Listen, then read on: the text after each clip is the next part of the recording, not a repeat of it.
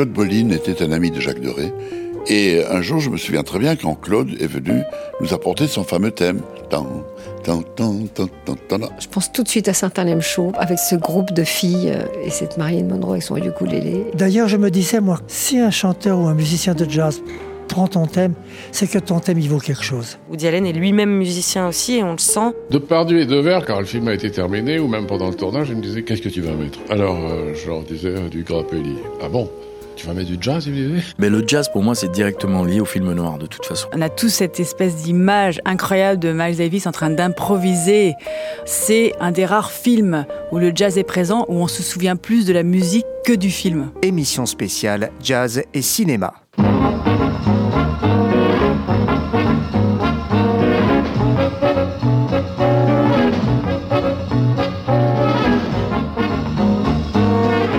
Nouvelle vague des années 60. Michel Legrand. En France, j'ai utilisé un peu le jazz comme ça dans certains films. Mais surtout, là où ça s'appliquait le mieux, c'était sur des films américains. Et le premier film que j'ai fait à Hollywood, c'était l'affaire Thomas Crown.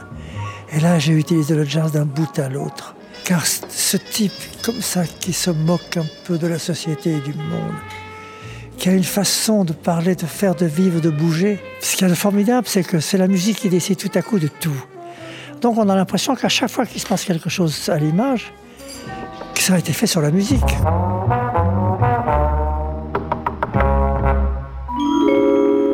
Vous savez ce qui s'est passé? C'est marrant parce que j'arrive à Hollywood, bon, moi j'étais nouveau là-bas. Bon, ils connaissaient les parapluies de Cherbourg, ils avaient donc vu ça, surtout les musiciens mecs. Mais quand euh, Norman Jewison m'a montré la première fois le premier bout à bout du film, le film faisait 5 heures. Et Norman me dit, écoutez, voilà, je ne sais pas comment on va faire. On ne sait pas comment monter le film.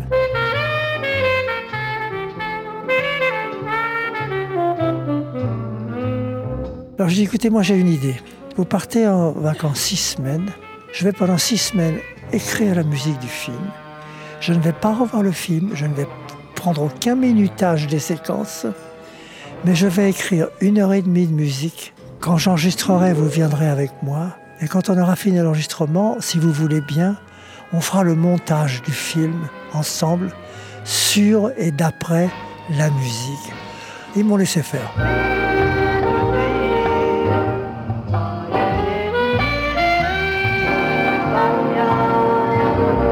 Dans cette musique-là, euh, on voit Michel, alors c'est lui qui joue du piano, je le reconnais, le trompettiste Nicolas Folmer. Notamment les moments où il improvise, je le reconnais. Par moments, il scatte aussi euh, avec euh, l'orchestre, mais c'est pas un scat improvisé. C'est un scat qui est écrit parce qu'il double une autre partie d'orchestre. D'ailleurs, c'est assez difficile à chanter techniquement.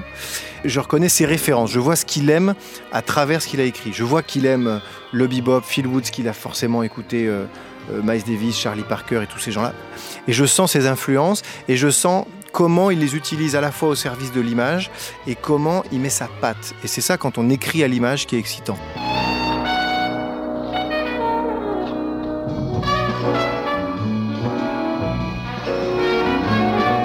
Quand on écrit à l'image, il y a forcément un système de référence parce que bon, bah, on part pas du néant, il y a l'image, elle veut dire quelque chose, et en même temps, on essaie quand même bah, d'affirmer ce qu'on est et de ne pas trahir sa personnalité. Il y a des gens qui arrivent à écrire dans tous les styles absolument et qui n'ont pas vraiment de personnalité. Et il y a des gens qui connaissent beaucoup de styles, mais quel que soit le style dans lequel ils écrivent, on reconnaît leur style. Et je trouve que c'est en cela que la musique de Michel est réussie à chaque fois.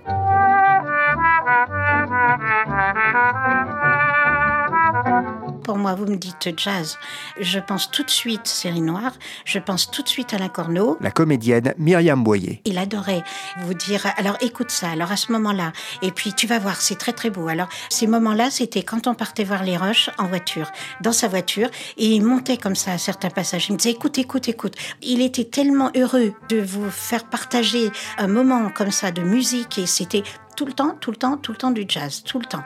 Et il était heureux, mais euh, on sentait que ça, ça faisait partie de sa vie. Il vous racontait la musique, il vous la faisait vivre. Ce qu'il aimait, il avait envie de vous le faire partager. Et donc, le jazz, on sentait que c'était, mais alors, euh, c'était sa vie, quoi. J'avais l'impression qu'il vivait là-dedans.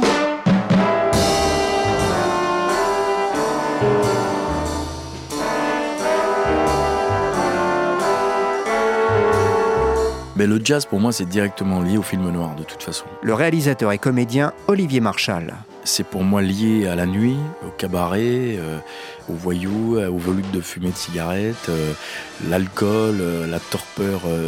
comme disait Francis Scott Fitzgerald, dans La nuit noire de l'âme, il est toujours 3 heures du matin. Je trouve que c'est une phrase qui va parfaitement au jazz et au cinéma, que moi j'aime. Voilà. Moi, j'ai fait tas d'expériences de films où j'en devais jouer sur une image avec Melville beaucoup qui était quelqu'un qui adorait le jazz et ses musiciens. Le batteur Daniel Humer. En dehors du jazz euh, de concert, c'est dans le métier de musicien ce qui m'a le plus passionné, c'est ses participations à l'image, parce que tout d'un coup, on doit avoir une notion de ce qui se passe, de l'attention, de la texture du film. Mais il y a des gens comme Melville, par exemple, qui avaient parfaite notion de ce qu'ils désiraient avoir dans leur film.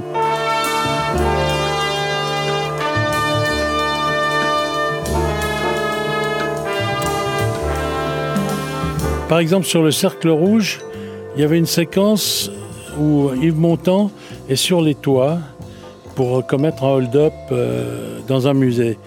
Et il fallait faire une espèce de son de suspense à la batterie.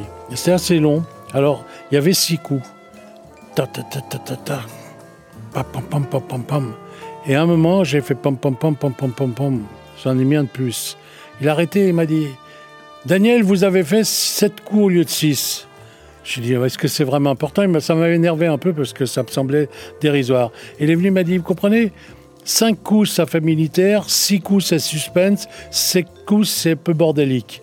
Et c'est vrai que cinq coups, c'est un roulement qu'on appelle le rat 5, qui est le truc militaire. Ta ta ta ta Alors ça, c'est assez fantastique.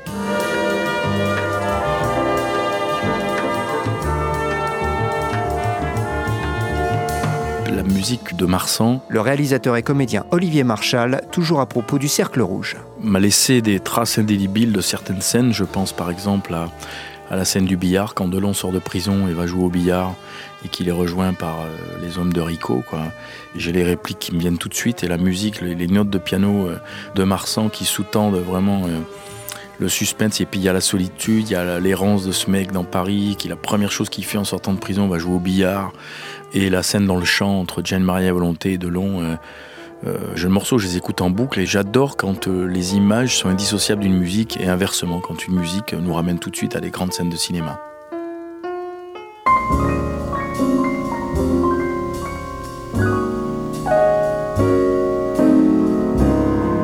Il y a quelque chose qui m'intéresse beaucoup dans le jazz, c'est les rares fois où j'ai vu des musiciens faire un bœuf. Le réalisateur Xavier Janoli. Et en fait, là, il y a toute la virtuosité et quelque chose de l'esprit d'équipe qui d'un coup va faire que tout le monde va trouver une grâce, va s'accorder sur le même rythme, va faire des propositions à un musicien qui va la reprendre et la prolonger. Et qu'en fait, un tournage, euh, quand on est en état de grâce, ça ressemble à ça.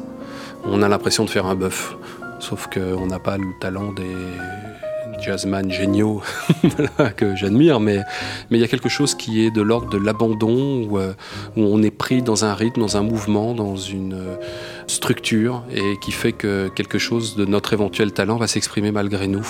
Et ça, euh, ça peut ressembler à ce qu'est l'acte de création par excellence.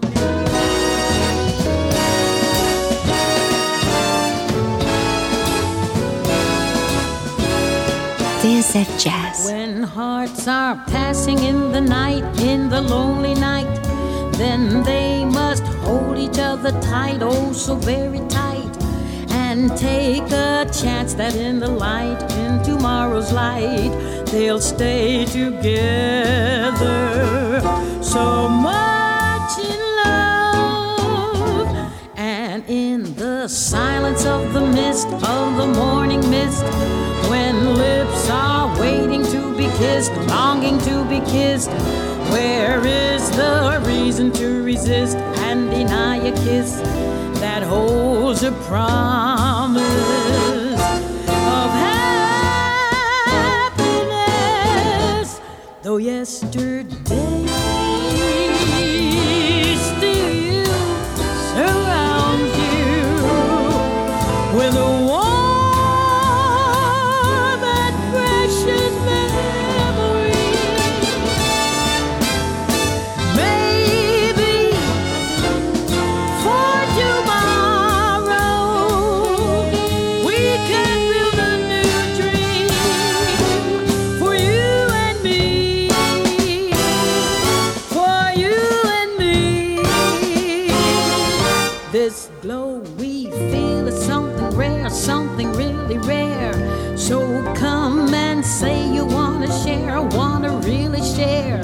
the beauty waiting for us there,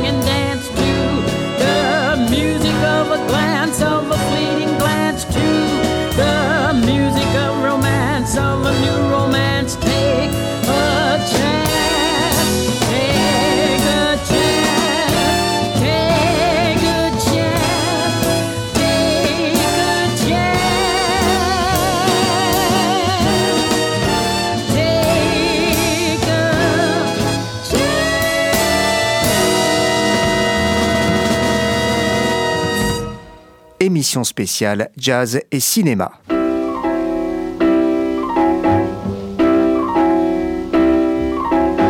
Les musiciens de jazz Josette Milgram, la fille du collectionneur de films de jazz Joe Milgram. ont eu les honneurs du grand cinéma hollywoodien, de faire des apparitions, Louis Armstrong avec Bing Crosby en particulier.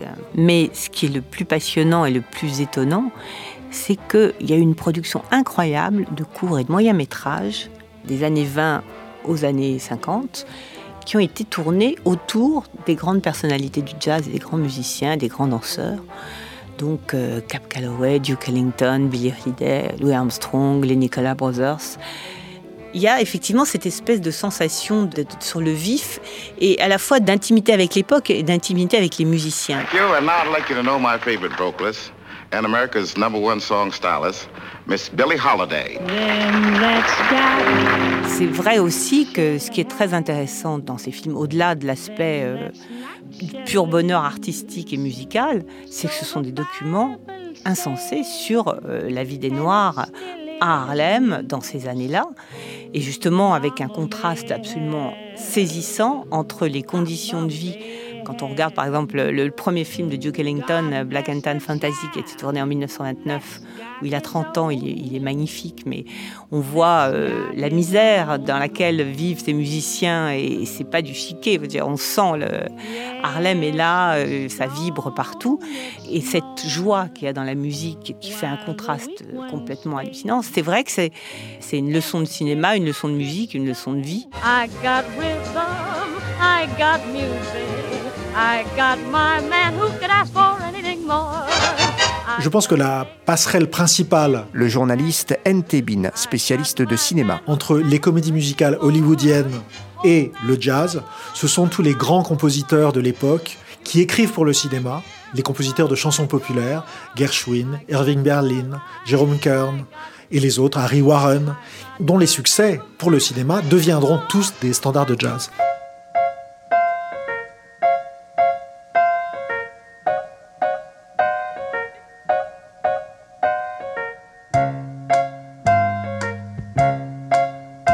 N'y a pas beaucoup de films qui traitent de cette époque swing des années 30-40. Le saxophoniste Baptiste Herbin à propos de New York, New York. avec euh, tous ces big bands de l'époque qui, qui jouaient énormément, beaucoup plus que euh, y a 20 ans ou aujourd'hui, qui jouaient tous les soirs. Donc on retrouve cette ambiance, euh, ce type de jeu, la danse aussi, et puis bah, ces effets de décor, ça, ça nous ramène plus vers le côté théâtral. Voilà, c'est comme une comédie musicale dans la comédie musicale.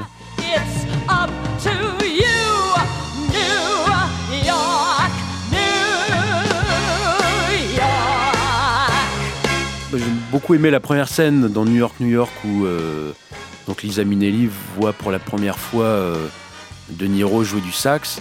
D'ailleurs, euh, De Niro donc, a pris beaucoup de cours.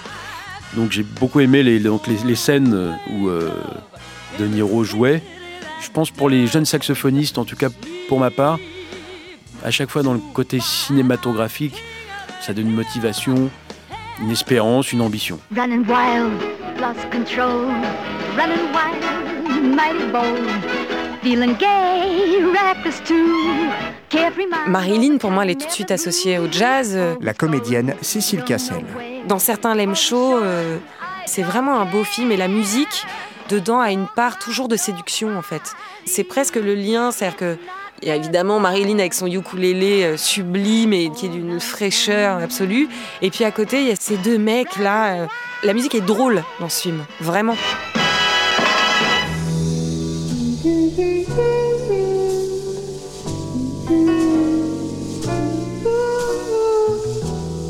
Round Midnight a représenté le désir de remercier des gens qui m'ont procuré des joies immenses. Bertrand Tavernier qui a réalisé Round Midnight avec Dexter Gordon. Le désir de comprendre, ça vous a pris beaucoup de temps avant de commencer à pouvoir écrire un scénario. Vous savez, je vous connais. Je veux dire, votre musique, vos compositions, j'ai écouté tous vos disques. On butait sur quelque chose qui me paraissait d'un coup évident dès qu'on était avec des musiciens de jazz, c'est qu'ils sont pas très loquaces. Je veux dire, même s'il y en a qui sont très drôles dans une soirée, quand il s'agit de parler d'eux, de leurs euh, problèmes, de leur vie, à côté, les personnages de Pinter, c'est des héros d'Audiard. Comme finalement, si tout ce qu'ils avaient d'important et d'intime, ils le disaient dans leur musique. Et qu'ils se parlaient en fait en jouant. Donc, il a fallu trouver un biais, un subterfuge, c'est-à-dire l'histoire d'un musicien avec quelqu'un qui n'est pas musicien. Ce qui permet d'évoquer certains moments, certaines choses comme ça.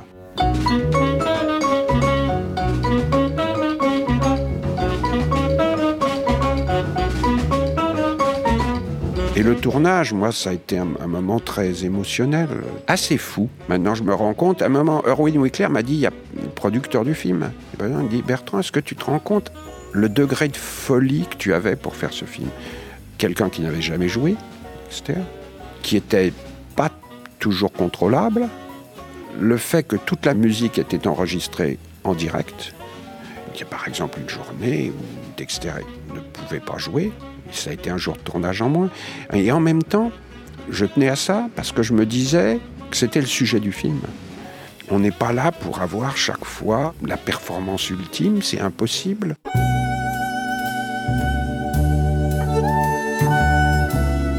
De Pardieu et Devers, quand le film a été terminé, ou même pendant le tournage, ils me disaient Qu'est-ce que tu vas mettre comme musique? Parce que j'étais plus, un peu plus vieux qu'eux quand même.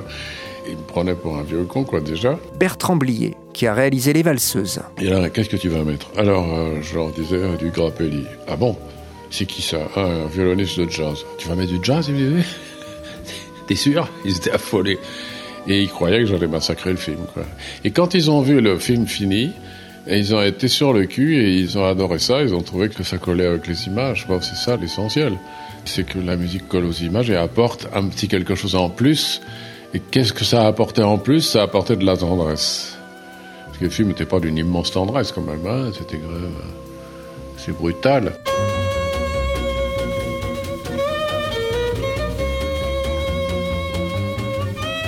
Dans sa musique, pour moi, il y a deux choses euh, assez distinctes, mais qui sont vraiment caractéristiques de son jeu à Grappelli. La violoniste Fiona Mombay. C'est euh, le côté romantique de ses, son son très chantant et ses phrases très chantantes euh, qu'on retrouve dans le film. Et d'autre côté, il y a toujours cette note d'humour. Ça apporte beaucoup au film parce qu'une scène qui pourrait être neutre ou même plutôt dramatique dans les faits, avec euh, soit aucune musique ou alors une musique un peu justement dans ce- cet esprit-là un peu dramatique, prend une certaine dimension. Mais avec la musique de Grappelli, où il y a une espèce de décalage, parce qu'on est en train de voir une scène pas forcément très gaie, et en même temps il y a cette musique un peu swingante et légère derrière, et ben en fait ça fait naître euh, souvent un second degré à la scène, quelque chose de euh, beaucoup plus léger.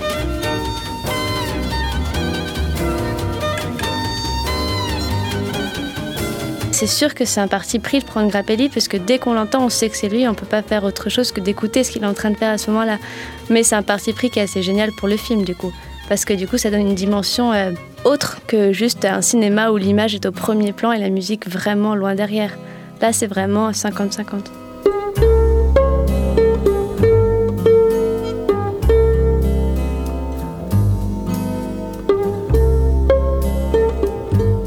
Ça évoque une chose incroyable, je pense, sur les valseuses. La comédienne Miu Miu. Car les valseuses, on ne savait pas du tout, du tout le succès de ce film. hein, on n'était pas connus. Euh, Blier. euh. Et Blier avait demandé à Gainsbourg. Et Gainsbourg avait trouvé le film un peu dégoûtant. Il avait refusé. C'est incroyable. Et euh, Stéphane Grappelli avait accepté, bien sûr, et il s'était mis devant l'écran et il jouait au fur et à mesure, il improvisait devant la projection des valseuses. Et voilà, c'était euh, ta ta ta ta ta ta ta ta ta ta ta ta ta ta ta. C'était bien, ça, c'était euh, la balade en voiture, tous les trois. Ouais, c'était vraiment très très bien. Très belle musique.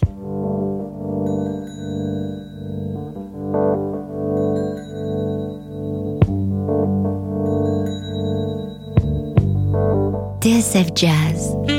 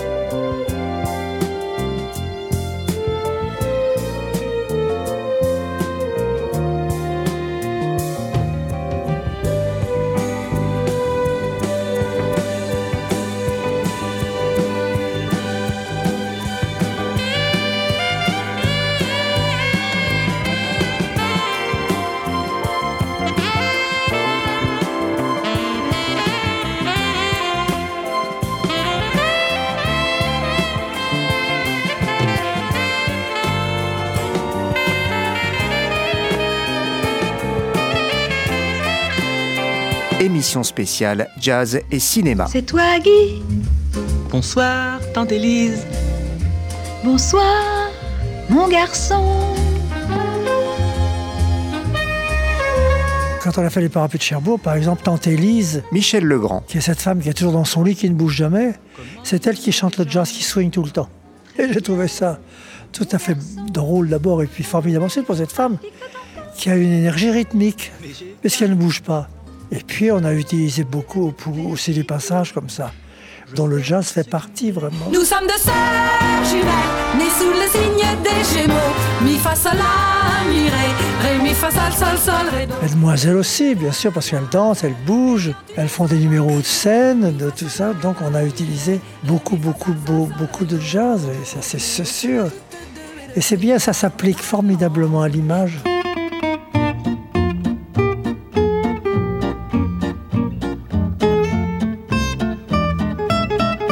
Comédienne Cécile Cassel à propos de Woody Allen. Woody Allen est lui-même musicien aussi et on le sent, c'est un fin mélomane. Et pareil, même dans sa manière de parler, il y a quelque chose de très euh, jazz. euh, Il a une rythmique très musicale dans sa manière de parler, euh, très rapide, comme un musicien de jazz qui ferait d'un coup un solo de piano ou, un, ou Django Reinhardt qui ferait un petit solo de guitare. D'ailleurs, il avait fait un très beau film sur Django Reinhardt avec Sean Penn qui était incroyable, où on apprenait que Django Reinhardt s'évanouissait à la moindre émotion. Donc voilà, même dans sa construction, dans son écriture, Woody Allen, on sent vraiment que la musique est très très proche.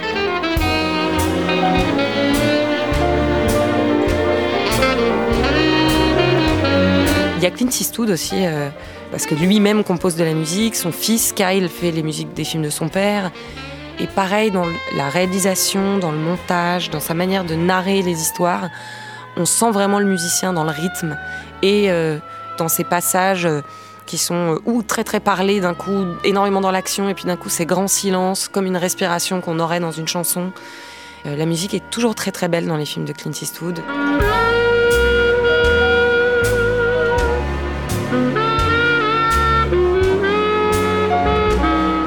Je me souviens la première fois, c'était un ami du collège qui m'avait donné une cassette VHS. Le saxophoniste Baptiste Herbin. Et donc le film Bird, euh, moi qui connaissais un petit peu par cœur à l'époque, ça m'a permis de mieux me pencher davantage sur ce musicien. Je l'ai revu plusieurs fois. La musique est super, le traitement. Eastwood a eu ce talent de représenter cette ambiance de l'époque. On voit plus le Parker en fait des années 50 jusqu'à sa mort. C'est ce qui est traité avec quelques flashbacks, notamment avec la scène de la fameuse euh, cymbale euh, lancée par euh, Joe Jones.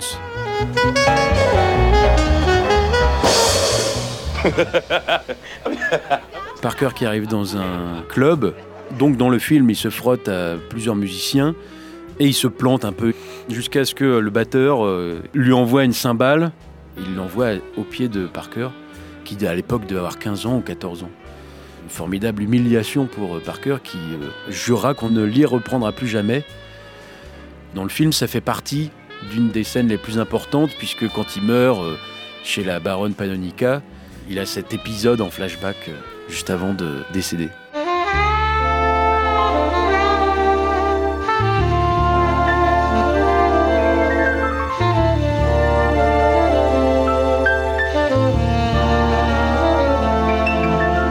Quand on écoute la musique de Mordin Pourri, Stéphane Le Rouge, spécialiste des musiques de films. c'est une grande idée de Georges Lautner et de, et de Sard d'avoir trouvé une, une correspondance souterraine, invisible, entre la personnalité de Delon, le regard de Delon, ce regard d'acier, et le timbre du saxophone de Gates. Et de se dire, dans la personnalité de Gates, dans le timbre de Gates, dans son phrasé, dans le souffle, il y aura à la fois le sentiment qu'on a sur Delon, c'est-à-dire à la fois quelque chose de tendu, une violence, et en même temps l'expression de, la nostalgie, du lyrisme et du personnage qui dans le film va se lancer dans une longue enquête et va prendre beaucoup de risques par fidélité à un ami, Maurice Ronet, qui est mort au début du film.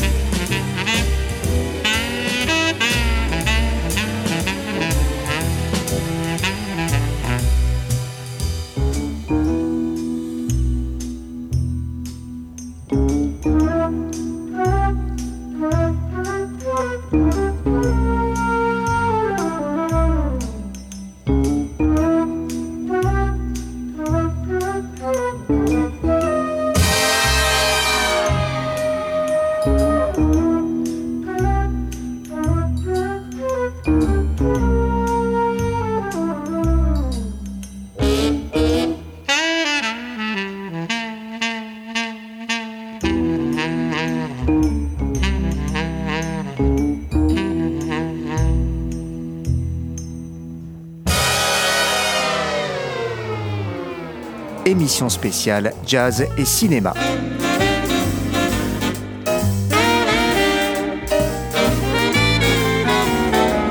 et Claude Sautet et Yves Robert, le scénariste Jean-Loup Dabadi, étaient des fous de jazz, très compétents, vous parlant d'enregistrement de telle année. Ah non, c'est pas avec Charlie Mingus, c'est avec, etc.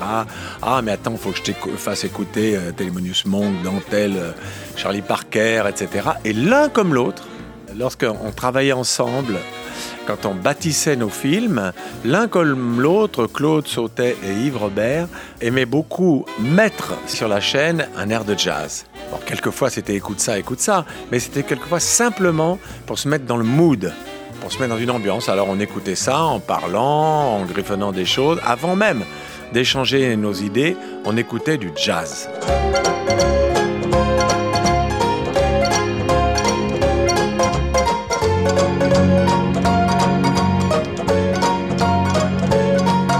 Claude Bolin était un ami de Jacques Doré. Le scénariste Jean-Claude Carrière. Ils avaient déjà travaillé ensemble. me l'a présenté, déjà à l'époque de la piscine. Et ensuite, il a été question de faire Borsalino. Et un jour, je me souviens très bien quand Claude est venu nous apporter son fameux thème.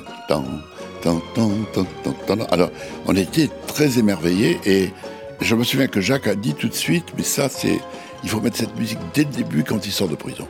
C'est-à-dire que ça, c'est, elle est presque plus liée à Alain Delon qu'à Belmondo dans le film, parce qu'elle accompagne sa sortie de prison comme, disons, un air de liberté. Vous voyez, comme s'il y a quelque chose d'un peu dansant, d'un peu rythmé dans la musique qui accompagne cette euh, remise en liberté.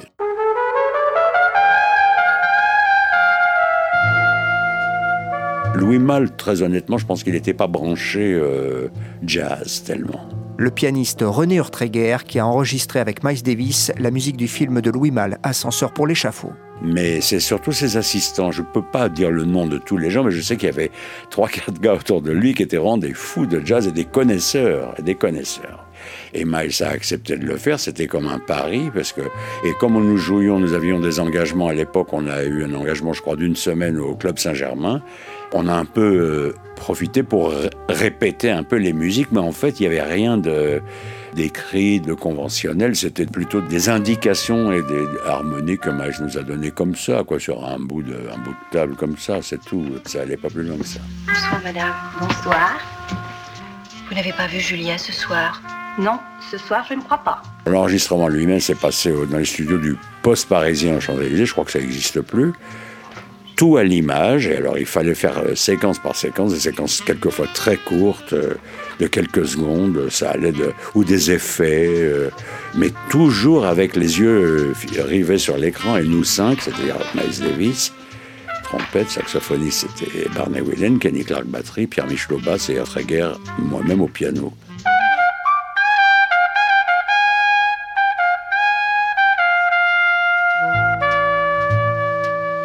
Je crois qu'on a ressenti les choses. Puis en plus, le talent de Miles, j'ose pas dire plus que talent, mais je veux dire, sa capacité, son son déjà merveilleux, son son pur, droit comme ça, sans vibrato. La balade, si je peux dire, de Jeanne Moreau, euh, la nuit à la recherche de son amant, euh, cette quête désespérée de Jeanne Moreau, accompagnée par Miles et nous, si vous voulez, au fur et à mesure que la nuit se passait, on commençait à se rendre compte les uns les autres, tous, je crois, on se parlait pas, mais on se regardait, nous et je crois les gens du film, on commençait à se dire, mais ça, sort carrément de l'ordinaire. Ce qui est en train de se passer là, c'est pas une musique de film enregistrée, 3, 4, machin, avec un score parfait, l'arrangeur qui a tout écrit, je veux dire, pas du tout. C'était, on a fait une création, euh, nous aussi, mais instantanée, quoi, si vous voulez. À l'image, on a inventé quelque chose aussi.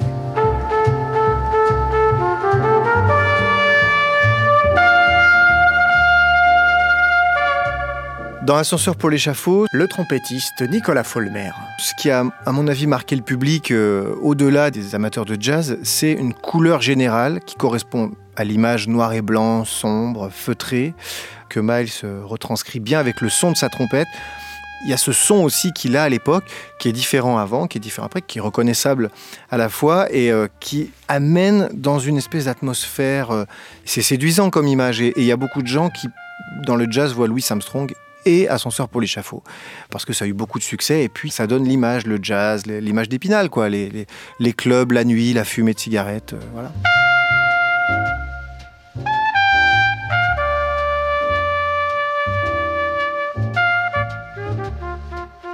Sur le côté vraiment trompettistique, ce qui est beau, c'est euh, le timbre, le fait qu'il jouait ce qu'on appelle très arrière, pas au niveau du tempo, mais comme un chanteur qui joue vraiment sur la résonance de son corps, qui attaque pas les notes avec force, qui est pas dans la brillance. Il y a un parti pris minimaliste aussi parce que c'est pas du tout démonstratif comme jeu. Il y a une manière de gérer l'espace aussi qui est pas du tout euh, à l'époque conventionnelle parce qu'au départ on essaye de swinger le plus possible avec la rythmique, il y a des informations, enfin c'est une musique qui est excitante. Et là, on prend le temps de dire les choses, on se pose doucement et euh, le choix de la réverbération de la pièce aussi joue. Hein. C'est-à-dire qu'il y a tout un ensemble qui fait que voilà, la musique parle autant que l'image.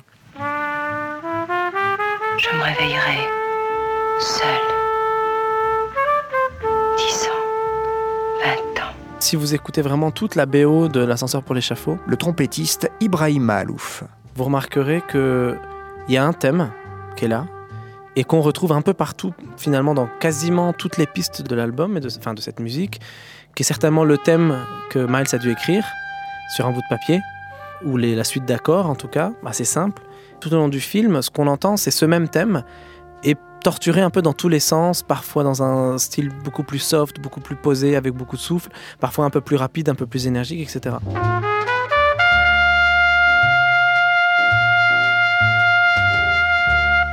c'est ce côté expérimental, parce que finalement c'était très expérimental, qui a été gardé, et j'ai trouvé ça hyper culotté et vraiment génial de la part des producteurs et des réalisateurs de l'époque, mais je pense qu'ils avaient évidemment pleine confiance en Miles Davis et en son nom et en sa réputation pour le laisser faire ce qu'il voulait, mais le génie est, est partagé, c'est pas seulement euh, Miles qui a eu ce génie-là, des petits bouts de papier improvisés avec des musiciens de génie aussi qui ont vraiment su reproduire ce que Miles voulait, mais le génie il est aussi du côté des producteurs et des réalisateurs qui ont accepté de jouer le jeu, de garder ça. Finalement prendre le risque de garder ça.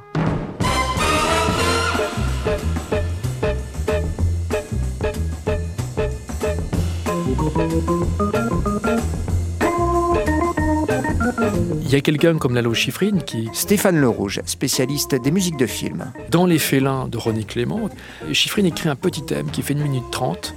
Et donc ce petit thème fait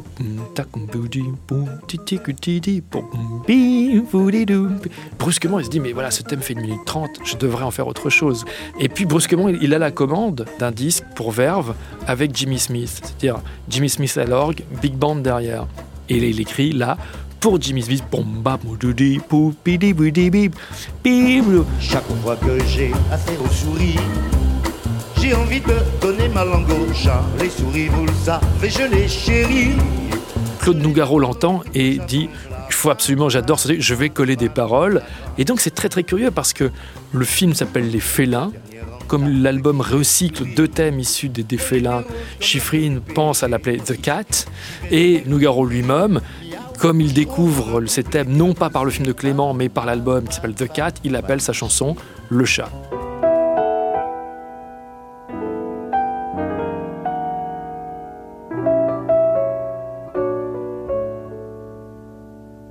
Par exemple, la chanson de Maxence. Michel Legrand.